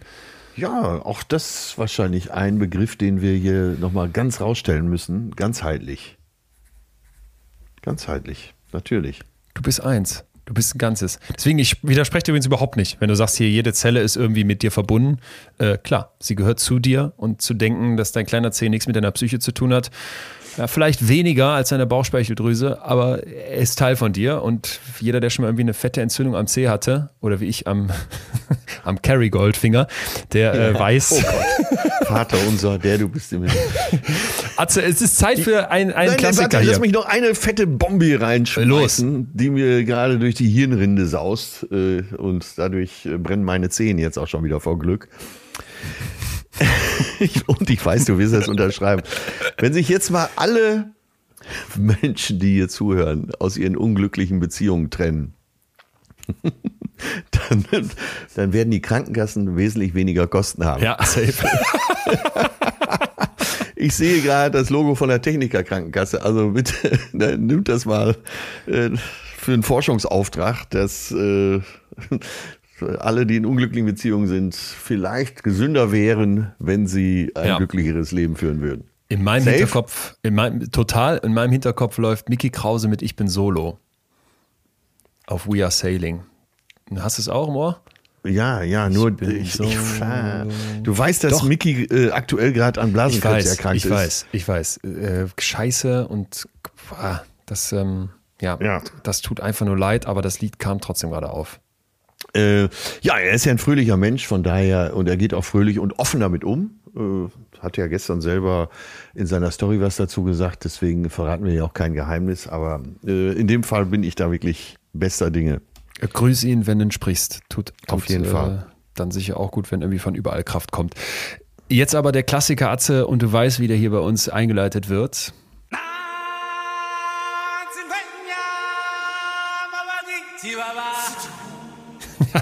So. Unser, ja, ja, ja. Du kennst ihn schon. Unser Löwensong? Ja. Ich habe jetzt keine Löwen für dich, aber pass auf. 2003 eine Untersuchung an verschiedenen amerikanischen Universitäten. Ja, muss man jetzt dazu sagen, mit einer kleinen Stichprobe, mit einer kleinen klinischen Stichprobe. Ja. Aber was rauskommt, ist eine krasse Überraschung. Also, ein Teil dieser Patienten nimmt tatsächlich ein aktives äh, Medikament, ja, mhm. und zwar eines, das äh, gezielt darauf äh, ausgerichtet ist, designt ist, epileptische Anfälle zu reduzieren. Ja, mhm. mhm. was passiert jetzt? 86 Prozent dieser Patienten, bei denen wird tatsächlich beobachtet, yo, die epileptischen Anfälle gehen zurück. Perfekt. Das hätten wir von einem, von einem Medikament ja auch erwartet. Das ja. Krasse ist, bei 79 Prozent der Patienten, die nur ein Placebo-Medikament bekommen haben oder eine, eine Fake-Behandlung, passiert genau dasselbe. Und Ach, das, Hammer. Ja, klingt jetzt erstmal wie ein klassischer Fall von Placebo-Effekt, aber wir starten hier nicht mit dem Lion King Song, wenn jetzt nicht eine Bombe kommt. Achtung, die Patienten waren Hunde. Oh ist das nicht geil? nicht mal mehr Affen jetzt. Ja. Who let the dogs out? Äh, ich finde das heftig. Ich finde das heftig. Und jetzt könnte man natürlich sagen, ey, Moment mal, da könnte eine ganze Reihe von äh, Faktoren natürlich eine Rolle spielen. Regression zur Mitte. Wenn du einmal im Extrembereich warst, wird es dir irgendwann auch wieder besser gehen. Du wirst dich automatisch irgendwie holen. Das könnte passiert sein. Äh, tatsächlich geht man nämlich davon aus, und das finde ich ganz wichtig, äh, weil man das eben auch bei Äffchen eben annimmt, dass dieser ja. Placebo-Effekt bei Tieren aber nicht wirklich auftritt, sondern, und diesen Begriff können wir auf uns Menschen schön übertragen, deswegen erzähle ich es, es kann ja. zu einem Placebo bei Proxy kommen. Also die Person, die sich um dich kümmert, ist jetzt der Proxy der Mensch, dem dieser Hund gehört, der checkt, ah, der kriegt irgendeine Pille, ah, deswegen behandle okay, ich okay, den Hund jetzt anders und deswegen gehen dann die epileptischen Anfälle runter. Und jetzt denk mal an Mütter, die dich zum Warzen entfernen mit irgendwelchen ja. Stromdingern äh, in der Hand bringen. Oder an Väter, die dir Globuli einschmeißen. Oder an eine beste Freundin, die dir sagt, geh mal da zum Wunderheiler. Ja. Placebo bei Proxy. Nur mal auf dem Radar haben. Ne? Gibt es sogar bei Hunden, ich wusste gar nicht, dass Hunde Epilepsie haben können, aber macht irgendwie ja Sinn. Äh, und natürlich auch bei uns Menschen. Ich wusste, dass ich das Wort Proximitätssinn irgendwann mal gebrauchen könnte. Zehn Jahre habe ich jetzt drauf gewartet. Ja, es ist. Da ist es. Der Proximitätssinn, der. also nicht nur dein eigener Körper hängt mit deinem Geist zusammen, auch der Körper deines Hundes. Ja, ja, ja, ja. Aber das kannst du dir vorstellen, oder? Also kennst du das nicht auch, ja, ja, dass so Leute ja, dir dann irgendwas erzählen? So dieser Proxy-Effekt? Er guckt schon ganz anders. Also über Hunde dann, ne? Ey, bei Hunde. Bei Schau mal, der, letzte Woche war er noch krank, aber er guckt schon ganz anders. Letzte Woche hat er noch geschaut, diese Woche guckt er. Toll. Er hat, auch, er hat auch was gesagt. Der verdammte Proximitätssinn. Meine Herren, endlich. Ja, da ist er, da ist er, da ist er. Ja, und, Hammer, totaler Hammer. Ey, also ich, ich, ähm, ich könnte mich da, wie du merkst, äh, so, so alleine diese ganzen Placebo und noch viel, viel schöner finde ich eigentlich diese offenen Placebo-Studien so, so rein reinbaden. Das ist, ja, aber äh, wir sind doch auch genau an dem Punkt, wo ja, so äh, seit ja. zweieinhalb Jahren äh, reden wir über Gefühle, wir reden über Körper, Geist, äh, versuchen immer wieder das zusammenzubringen. Und das ist doch das, was, äh, da ist doch unsere Essenz von allem die Psychosomatik, natürlich. Das, alles hängt zusammen. Da ist es doch. Natürlich. Die Folge kommt fast zu spät. Gerade noch rechtzeitig. Gerade noch rechtzeitig. Noch ein Ding, und Atze, ich hoffe, dass dir da wirklich jetzt nach dieser Folge hier so geht wie mir bei der Vorbereitung. Das sind so Sachen, die hat man nicht auf dem Radar und ich finde, man denkt wirklich, what the fuck, warum hat mir das keiner gesagt? Hast du schon mal vom Nocebo-Effekt gehört? Ich habe dich eingangs ja. gefragt. Du, achso, jetzt habe ich, jetzt hab ich alle Füße am Ohr. Den hast du mir hier dreimal schon ausführlich erklärt. Scheiße. Aber das ist gut, das ist gut. Lass uns doch mal darüber sprechen. Äh, okay, ich habe aber was Neues für dich dazu. letztendlich. Natürlich, ja. die Wiederholung macht deswegen den Nocebo-Effekt dann nur in einem Satz. Es ist der böse Bruder vom Placebo. Beim Placebo haben wir auf Deutsch im Prinzip übersetzt, ich werde gefallen. Ne? Also ja. es wird dir irgendwie gut tun. Beim Nocebo, ich werde schaden. Du ja. denkst, dass dir was schadet, was du da einnimmst, obwohl es das nicht tut. Und da passen wir jetzt, äh, das kannst du noch nicht gehört haben, weil das ist gerade erst komplett neu rausgekommen. Ja. Wunderbar in diese Zeit des Impfens und der Pandemie, über die wir ja nicht mehr hier so, so wirklich sprechen wollen, weil es uns selber so sehr nervt. Aber das Ding sollte man gehört haben.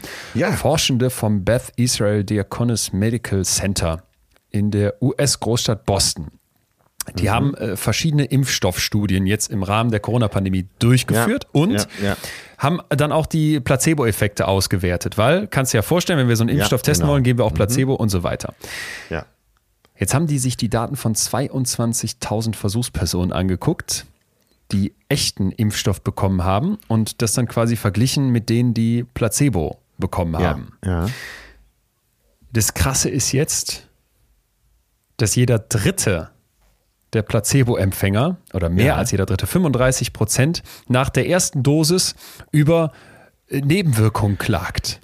Effekte, die, die, die den ganzen Körper betreffen, ne? nicht nur ja. an der Einstichstelle. Also am häufigsten gab es dann Kopfschmerzen, dann so eine Fatigue, so eine Müdigkeit.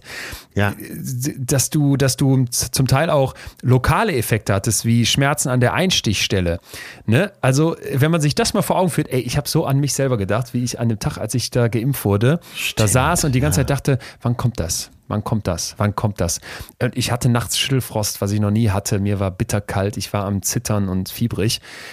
Und ich, also ich glaube, das habe ich mir nicht eingebildet, aber jetzt, wo ich das weiß, auch mit dem Nocebo-Effekt, habe ich im Nachhinein gedacht, ey, wie viel habe ich mich da auch reingesteigert, oder? Ja, aber dass es so viele sind da aus dieser Placebo-Gruppe. So viele? Das ist doch erstaunlich, ist doch irre, oder? oder? nicht? Ich habe auch einen Artikel darüber im Spiegel gelesen, der genau das zusammengefasst hat, was du gerade gesagt hast. Ja, finde ich so erstaunlich. Aber das unterstreicht das alles nochmal. Ja. Ja. Das unterstreicht das. Und da spätestens wird ja dann klar, es geht in beide Richtungen. Also jetzt einfach immer nur auf den Placebo-Effekt zu hoffen mit Medikamenten, die irgendwie nicht wirken. Das ja. wäre falsch, weil wir müssen mindestens auch mal den Nocebo-Effekt mitriskieren. Was ich dazu ganz spannend finde, ist so der Ansatz, dass du. Ja, aber das, unter, das äh, letztendlich unterstreicht das ja dasselbe. Ja, ja, ja, ja, ja, das, ne? total, total. Total, das unterstreicht, was wir heute rausarbeiten. Was ich aber noch ganz kurz dazu sagen möchte, was machen wir jetzt mit diesem schäbigen Nocebo-Effekt? Ulrike Bingel vom Uniklinikum Essen, die eben dazu forscht, sagt, pass mal auf, wir müssen die Leute vielleicht anders aufklären als bisher. Ich weiß nicht, wie es dir geht, aber wenn ich so ein, ich habe das ja schon mal gesagt, wenn ich irgendwie Ingwertee trinke, dann weiß mein Körper, du bist krank. Wenn ich so eine äh, Päckchen Dolo, Dobendan oder was man da so äh, reinschmeißt, wenn man erkältet ist, so auf pflanzlicher Basis aufmache und diese 27-seitige äh, in Schriftgröße 2 gedruckte Beipackzettel-Scheiße mir angucke und dann steht da, was ich, wie, wie, wie ich jetzt alles davon sterben kann und dass mein Kind äh, wahrscheinlich nicht auf die Welt kommt, wenn ich gerade schwanger bin und so weiter, wo du denkst, oh mein Gott, dass sie da sagt, ey, das müssen wir vielleicht mal anders aufbauen und den Leuten diese falschen oder zum Teil auch übertriebenen und erschreckenden Informationen mal wegnehmen und vielleicht eher auf dieses Positive, auf den guten Heilungsverlauf hinweisen. Da denke ich sofort an unseren äh, Psychokardiologen, der sagt, wir erklären den Leuten vor der Herz-OP mal, wie es mit Angst ist, oder? Ja, ja. Allein, dass er das ernst nimmt, diese Seite. Ne? Wir erklären unseren Leuten, äh, was passiert und wir nehmen ihnen auch die Angst. Ne? Das zeigt auch, wie ganzheitlich er da denkt. Das ist doch gut. Ja. Mir kommt ein sehr prominentes Beispiel in den Sinn, äh, recht profan, auch zum Schmunzeln, aber äh, äh, der allseits geschätzte äh, und wunderbare Tommy Schmidt, dessen Vater war ja Arzt. Der sagte, ich musste immer zur Schule. Ich konnte nicht wie andere Kinder im Bett liegen bleiben.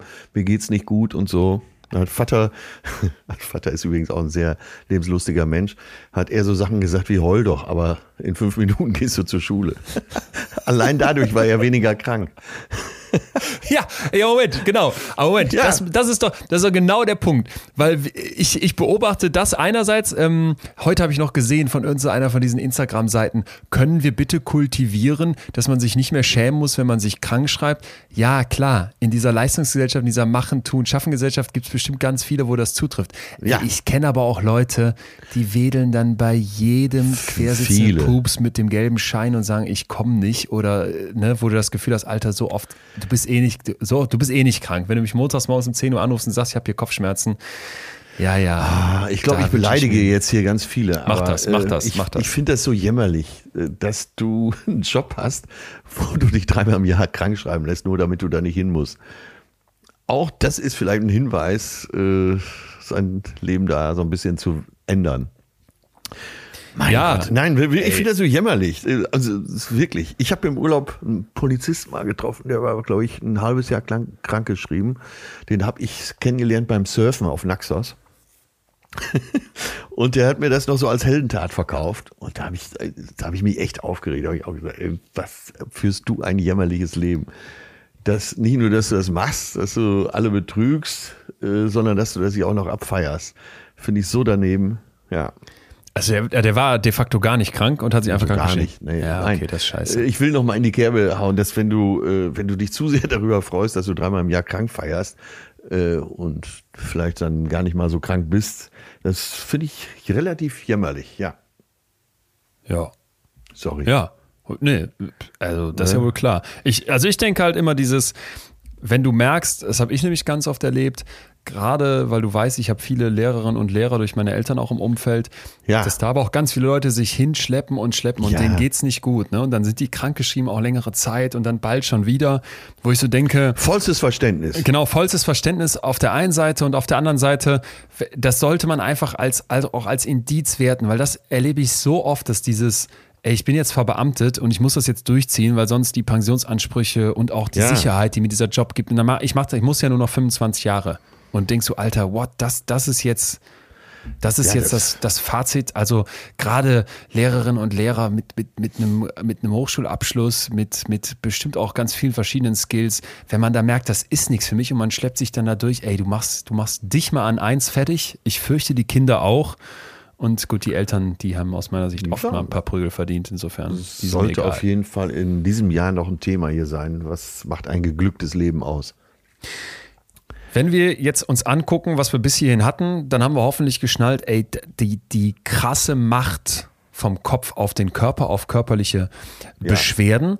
Ja. Ne? Und das haben wir in äh, ganz, ganz vielen Bereichen, vielleicht nochmal ein paar einfach aufgezählt, dass man sich wirklich in den verschiedenen Bereichen auch wiederfindet. Über Herz haben wir jetzt schon gesprochen, wir haben auch schon über Asthma gesprochen, wir haben schon über, wir haben gerade eben schon über die, die, ja, jetzt war es Epilepsie bei Hunden, aber wir haben auch bei Menschen zig Sachen aufgezählt, wo wir beispielsweise mit den Rückenschmerzen, mit den Schlafproblemen, bei den Kindern nach der Pandemie, mit den Bauchwehen und sowas gesagt haben, ey, Vorsicht. Und ja. es gibt noch zum Beispiel bei der Mutter im Mutterleib tatsächlich das spannende Phänomen, dass das seelische Wohl der Schwangeren das Immunsystem des Kindes mitformt. Also das finde ich, find ich ziemlich krass, ja. weil wenn Mütter äh, Trennungen oder auch andere Stresssituationen durchleben, dann ist ja klar, schüttet der Körper Cortisol aus, das Stresshormon. Und das wirkt ja. dann natürlich auch in den Körper des Fötus hinein und verändert dort das Immunsystem. Das heißt, die Kinder, ja, die das erleben, leiden als Erwachsene tatsächlich nachgewiesen eher unter Allergien oder Asthma. Und beim äh, Wundheilen haben wir zum Beispiel was ganz ähnliches. Wenn man sich anguckt, wie eine Wunde heilt, da kommt jetzt dein, dein Einwurf eben für die Versicherung, ey Leute, verlasst mal die schlechten Beziehungen. Wenn du in belastenden Zeiten bist, dann heilen Wunden langsamer, ist klar. Es gibt ja, dazu tatsächlich genau. aber die Einsicht, bei ständig streitenden Ehepartnern kommen etwa vier Tage obendrauf, die sonst so eine Wunde irgendwie eben vier Tage schneller äh, fertig ist. Ja, finde ich ja. krass. Ja, oder drehen wir es mal um. Äh, Verliebtheitsphase. Wer wird schon krank in der äh, ja. Phase, wo man bis über beide Ohren verliebt ist? Da geht es einem doch nur geht, gut. Geht nicht. Geht nicht. Und dazu vielleicht noch ein letzter Begriff, um wirklich diese riesige Bandbreite aufzumachen, den, den den kannte ich zum Beispiel überhaupt nicht vorher, ähm, habe ich aber in einem Interview bzw. einem Artikel, einem guten Artikel von Zeit, Zeitwissen gelesen, den wir gerne für euch nochmal auf Remand dann verlinken, wenn ihr das nachlesen wollt. Ja. Diapression. Ah, okay. Ja, ja, ja, ja, ja, ja. Ja, äh, man, ja. man, kann vielleicht schon vermuten, worum es geht, und zwar um ja. einen Zusammenhang zwischen Diabetes und Depression. Denn ja. wir haben äh, hier in der Depressionsfolge damals klar gesagt, Depression wirkt auch im gesamten Organismus und im Zweifel auch umgekehrt. Ne? Es kann zu Gewichtszunahme, zu Gewichtsabnahme kommen. Es kann tatsächlich zu körperlichen Veränderungen kommen. Ja. Und bei der Diabetes ist es so, dass das nicht einfach nur eine mögliche Folge von Depression ist, sondern sie verdoppelt auch umgekehrt das Risiko, dass Leute depressiv werden. Das heißt, die Forschenden vermuten mittlerweile, dass Menschen mit Diabetes nicht nur unter den Belastungen der Krankheit leiden, sondern dass der Körper oder im Körper Prozesse ablaufen, die ja. sie anfälliger für Depressionen machen. Ne? Ja. Ich, ich glaube, wenn man sich das, wenn man sich das vor Augen führt, so dieses, ich muss mich mit dem Blutzuckerspiegel auseinandersetzen und ich fühle ja, mich vielleicht ja, erschöpft oder unkonzentriert oder antriebslos, dann kann das natürlich auf die Stimmung schlagen. Und das sagt dann Psychologieprofessor Frank Petrak in Zeitwissen von dem LWL Universitätsklinikum Bochum nochmal ganz, ganz klar. Der beschäftigt sich seit Jahren mit der Psyche von Diabetikern und ja. sagt eben, dass es da zu Veränderungen im Gehirn kommen kann und aber eben auch umgekehrt im Körper. Und das finde ich ist einfach was, man denkt nicht dran oder hat es viel zu wenig auf dem Radar. Wer in den Darm nochmal rein möchte, hört sich vielleicht unsere Hungerfolge hier nochmal an. Ja, da haben wir das ausführlich besprochen und ich glaube jetzt bis hierhin ist, ist einfach mal die Wichtigkeit der Psychosomatik hoffentlich klar geworden, oder? Ja, ich denke auch. Und ja. ganz viele werden jetzt hier zuhören und äh, sagen, ja, ich kenne das, von Arzt zu Arzt rennen und äh, man findet Dr. Shopping. Und, ja. und glaub mal, dem, äh, die Ärztin oder der Arzt, die ärgern sich auch. Die würden auch lieber helfen. Ja, ja, ja. Ich, ich fand dieses Wort Koryphäen-Killing dazu echt gut. Ja. Dass quasi ja. der, die Koryphäe, jemand, der sich eigentlich wirklich auskennt, dann plötzlich für unfähig erklärt wird, was total unfair ist, äh, weil man eben keine organischen Symptome feststellen kann oder Ursachen feststellen kann, so rum, wofür dieser Arzt aufgesucht wurde. Lass uns doch mal dann mit diesen Einsichten jetzt ganz konkret klären, ey, pass mal auf, wir wollen alle durch dieses Leben kommen. Du hast gerade eben schon ange angesprochen, wie kann denn das gelungene Leben funktionieren? Ja, dann äh, brauchen wir jetzt vielleicht mal ein paar Tipps an die Hand. Wie kann ich mit, diesem, mit diesen neuen Erkenntnissen von heute umgehen? Was hast du? Weil ich nehme dich immer so wahr als jemand, der wirklich dieses Psyche-Körper-Ding total für sich auf dem Radar hat und ich habe so ein bisschen das Gefühl, auch wahrscheinlich schon sehr früh, weil dieses Turner-Ding da da war, wo man so eine krasse Körperbeherrschung und auch ein Körpergefühl braucht. Hast du konkrete Sachen, wo du sagen würdest, ey, das, das mal auf dem Zettel haben? Also ich habe hier jetzt keine Liste stehen, aber vieles von dem, was wir jetzt nochmal resümieren und empfehlen, hat sich natürlich jetzt schon aus dem Gespräch ergeben. Das liegt auf der Hand. Also fangen wir erstmal damit an, dass wir äh, versuchen sollten, für uns ein befriedigendes Leben zu führen und nicht nur klarkommen in diesem Leben, das Leben äh, nicht nur als Bürde begreifen oder irgendeine Pflicht, die es zu absolvieren gilt. Die Tage muss ich selber noch so sagen. Früher hieß es dann, äh, oder wenn, wenn dann irgendwas kaputt ist, der Computer ist kaputt oder ähm, das Fahrrad ist kaputt, dann heißt es immer so, der hat's hinter sich. Ja. Und das ist aber so eine, ja, das ist so ein, so ein Ausspruch aus längst vergangenen Tagen wo man davon ausging, äh, ja gerade so in den Zeiten, wo vieles sich eben nicht wissenschaftlich äh, klären ließ, dass so dieses irdische Dasein, diese, diese Bürde des Menschseins, dass sie endlich vorbei ist. Der hat's hinter sich, der ist, äh, der, den hat Gott zu sich genommen. Ne? Dem geht's jetzt besser. Er ist an einem besseren Ort. Und äh, was ist das für eine Auffassung vom Leben? Geil. Ja. Es, muss, es muss doch hier schon eben gut sein. Nicht, dass man, es ist doch schöner, man hat es vor sich. Mein Vater, äh, den macht den nie drüber lustig, habe ich schon oft hier gesagt, aber das ist einfach auch so gut. Er, der hat immer gesagt, Junge, das Beste kommt noch. Und das hat er aber mit, mit Mitte 70 auch noch gesagt und mit Anfang 80. Ein halbes Jahr vor seinem Tod sicher nicht mehr, weil er sagte, jetzt wird's beschwerlich. Jetzt reicht's mir auch langsam. Aber äh, die Gräuel des Krieges gesehen, äh, in der eigenen Familie mit tausend tiefsten Abgründen unterwegs gewesen, hat das Leben als, als fest begriffen, als, äh, als irgendwas, was absolut lebenswert ist. Und äh, der, ja, der war nie krank, dem ging's immer gut. Sorry, wenn ich es da so sage. Ne? Nee, nee, total. Aber, da ist natürlich eine Unschärfe drin, die kann ja auch nur drin sein. Ne? Das kennen wir aus der Quantenphysik, die Heisenbergsche Unschärfe-Theorie oder Relation. Aber äh, ja, es, es gibt nicht an oder aus. Dazwischen gibt es Millionen von Farben und damit, ohne der Schulmedizin jetzt irgendwas absprechen zu wollen, aber darum geht es ja auch heute. Jeder ist sich selbst der beste Arzt, sagt man auch. Und da ist ein, zumindest ein Funken Wahrheit drin. Schau, ob dein Leben so ist, äh, dass es dir Freude bringt oder dich belastet. Und wenn es zu viele Sachen gibt, die dich belasten, dann kann man sich vielleicht auch gar nicht so sehr wundern, dass es einem körperlich irgendwann auch nicht mehr so gut geht. Jo. Jo, schön. Vor allem, wenn du diesen Spruch, der hat's hinter sich. So habe ich noch, ich habe noch gar nicht so über nachgedacht. Der Toaster hat's hinter sich. So, so guck mal, wirklich, äh, echt auch oft aufs eigene Leben. Auch wenn man jetzt noch nicht am Ende ist, aber dass man so denkt, äh, kennst du das, dass man so immer so in Etappen denkt, das habe ich ja. jetzt hinter mir. Boah, das war schwierig mit dem Schulabschluss, den habe ich jetzt hinter mir. Ja, jetzt kommt das, die, die Ausbildung oder das Studium. Das, jetzt habe ich das hinter mir, das ist jetzt fertig. Und jetzt fängt der Beruf an. Ja, jetzt muss ich ja erstmal noch mal ein bisschen Gas geben, damit ich mir eine Karriere aufbaue. Wenn ich das dann irgendwann hinter mir habe, dann. Man denkt immer, irgendwann ist man fertig, ist man angekommen. Ja, genau. Und dann genau. hat man das, dann hat man so einen arrivierten Status erreicht. Dann habe ich das geschafft. Und das ist falsch, weil dieser Moment kommt nicht. Es, es geht die ganze Zeit weiter. Ja, genau, du, der Moment kommt nicht. Du, der Moment muss, kann nicht ja. kommen. Wenn du nicht, wenn du dann nicht deine einzelnen Tage, ich finde, ich finde das Klima so ein bisschen ESO-mäßig, aber wenn du deine einzelnen Tage nicht betrachtest wie Perlen, die du auf eine Kette fädelst und jeder einzelne Tag ist eine Perle, dann, dann verkackst du es auf die Dauer. Weil wie wir unsere Tage leben, ist wie wir unser Leben leben. Ne? Du zoomst immer raus und guckst dir diese Kette von außen an und denkst dann, boah, mein Leben ist ja echt eine, eine Misere oder boah, wie viel ja. Mist liegt da schon hinter mir. Ja, fuck, dann geh rein und nimm die eine Perle, die jetzt gerade als dieser Tag hier vor dir liegt und nimm, und nimm das. Und das würde ich einem, einem Polizisten, der sagt, ich feiere hier krank, den du jetzt als Beispiel genannt hast, oder einer oder einer, einer Lehrerin, die sagt, ey, ich, ich schleppe mich dahin und wird eigentlich, bin eigentlich krank und traue mich nicht, mich, ja. mich, krank zu melden. Oder würde ich auch mir selber sagen, der sagt, ey, du hast hier einen Ausschlag unterm Auge, Alter, nimm mal einen Gang raus. Würde ich das für jede Perle so hinlegen? Ja, ja. Und wir sprechen ja eben auch über Zivilisationskrankheiten und äh, da gehören die psychischen auf jeden Fall dazu. Ja.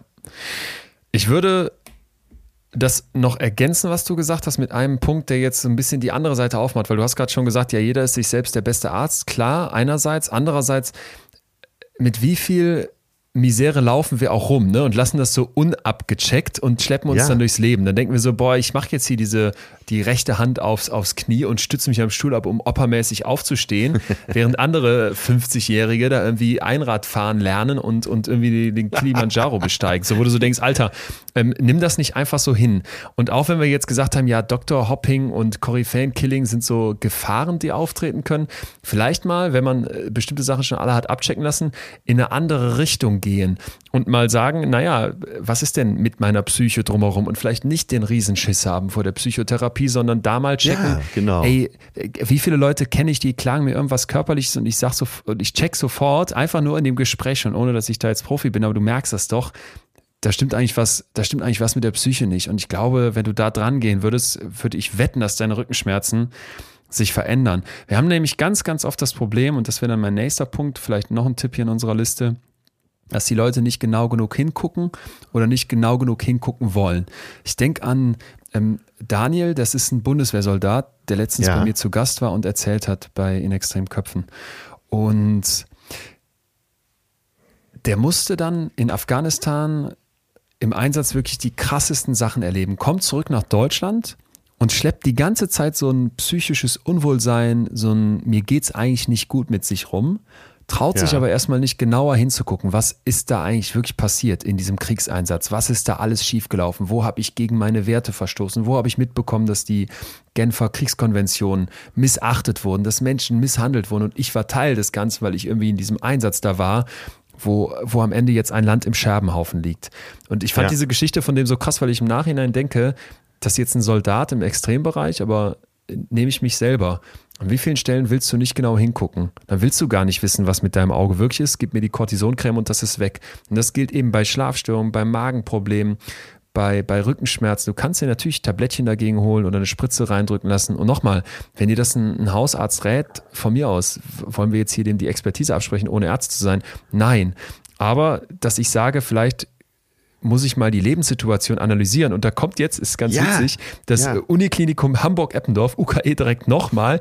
Die sagen nochmal. nämlich, bei denen beginnt in der Klinik und Poliklinik diese psychosomatische Medizin immer im Prinzip damit, dass die sagen, wir gucken uns erstmal die Lebenssituation an. Was ist ja. in deiner Biografie gelaufen? Und ich habe Freundinnen, die gerade Ärztinnen werden und die sagen auch, diese Anamnese erstmal den Menschen zu verstehen, der da vor dir liegt, ja. das scheint zum Glück im, im Medizinstudium auch eine, eine große Rolle zu sein. Und dass dann genau da die Therapie ansetzt, das finde ich einfach total wichtig. Und das kann man ein Stück weit natürlich auch mit sich selber machen. Wie hieß der, den du am Anfang zitiert hast? Be äh, Löwe, Bernd Löwe? Äh, warte, lass mich eben nachschauen. Äh, Bernd Löwe, ja, vom UKE guck dir die Geschichte. Wie war das Zitat? In der Biografie eines Menschen kann man meist mögliche so. Ursachen für seine Beschwerden finden. Ne? Großartig, ne? Ey, wirklich großartig, weil bei uns allen gibt es Dinge, die vorher waren, bei uns allen gibt es Muster, die sich so eingeschliffen haben. Und da genauer hinzugucken, ehrlich genauer hinzugucken, ist für die Psychosomatik zentral. Was hast du ja. sonst noch? Äh, hast du noch Punkte, wo du sagen würdest, wichtig? ja. Gut, äh, lassen wir, so wie wir ab und zu die Affen loslassen, äh, darf der Komiker mal einmal. Ich wollte gerade sagen, jetzt kommt doch irgendwas. Äh, es geht mal wieder um Beziehung. Okay, ganz alter Witz von meinem Vater. Äh, der Mann kommt abends mit einem Tablett, zwei Aspirin, Glas Wasser drauf zu seiner Frau und sagt, hier gegen deine Kopfschmerzen. Sie sagt, ich habe keine Kopfschmerzen. Super, dann können wir, ich hab Vögeln. So. Ihr wisst, gute Laune hilft dann auch. Jetzt mal wieder seriös. Ja. Du bist so heftig Kommen geil. Ja, bitte. Was hat das mit unserem Thema zu tun? Ähm, das hat damit zu tun, dass man äh, mit viel guter Laune ja auch oft zum Ziel kommt und vielleicht sogar die Beziehung dadurch besser wird. Dadurch hat man wiederum einen Gewinn. Apropos Gewinn, hier ganz zum Schluss auf unseren letzten 100 Metern äh, bringe ich mal das Stichwort Krankheitsgewinn. Das bedeutet, dass die Beschwerden dir irgendeinen Vorteil bringen. Vielleicht zwingen dich diese Beschwerden ja auch dazu, vom Gas zu gehen, also ruhiger zu werden, aus dem Stress ah. rauszugehen, vielleicht auch mal in Kur zu fahren. Das wäre so das Typische, ne? Dass du eigentlich gar nicht willst, aber irgendwann hat es keinen Sinn mehr jo. und diese Krankheit und der Doktor sagt, es geht jetzt nicht mehr so weiter. Ne? Du, außerdem kriegst du dadurch Aufmerksamkeit. Das ist auch ganz wichtig in vielen Familien, dass wenn ein Familienmitglied ja. offensichtlich für alle krank ist, dann dreht sich plötzlich in der Familie alles nur noch um die Krankheit. Und das ist vielleicht die Aufmerksamkeit, die dir gefehlt hat. Jo, ja. total. Oder ja. dass du so einen Zuspruch hast, plötzlich kümmern sich alle um dich, achten auf dich. Und du sagst jetzt, ich muss mal fragen, was bringt mir die Krankheit vielleicht, also das ist ja ein komisches Wort, aber was bringt mir die Krankheit an Gewinn? Ja. Weil wenn ich das hinterfrage, kann ich vielleicht, wenn ich ehrlich zu mir bin, wieder erkennen, Moment mal, ich habe vielleicht bestimmte Vorteile davon, die ich eigentlich übersehe. Ja. Und das wird ja auch dazu führen, dass sich vielleicht eine Krankheit in mir aufrechterhält oder eine Beschwerde in mir aufrechterhält, die, die eigentlich auf der Langstrecke viel mehr nervt. Geil. Ja, vielleicht bist du ja auch so ausgebrannt, dass äh, die Krankheit dir eine Legitimation gibt, jetzt mal ein halbes Jahr auszusetzen. Ja, oder, oder der Witz, den du gesagt hast, der kommt ja nicht von irgendwo. Migräne, weil ich jetzt keine Lust ja. auf Sex habe. Oder krieg ich vielleicht wirklich Ganz Migräne, damit ich mich nicht schlecht ja. fühle, weil ich gelogen habe. Stimmt. Ja. Auch da kann man oft hinterfragen. Gleichwohl gibt es natürlich auch viele andere Gründe für Migräne. Das wollen wir auch nicht verschweigen. Ja. Ich habe noch einen letzten Punkt und zwar, dass ich mich den Stressoren in meinem Leben widme.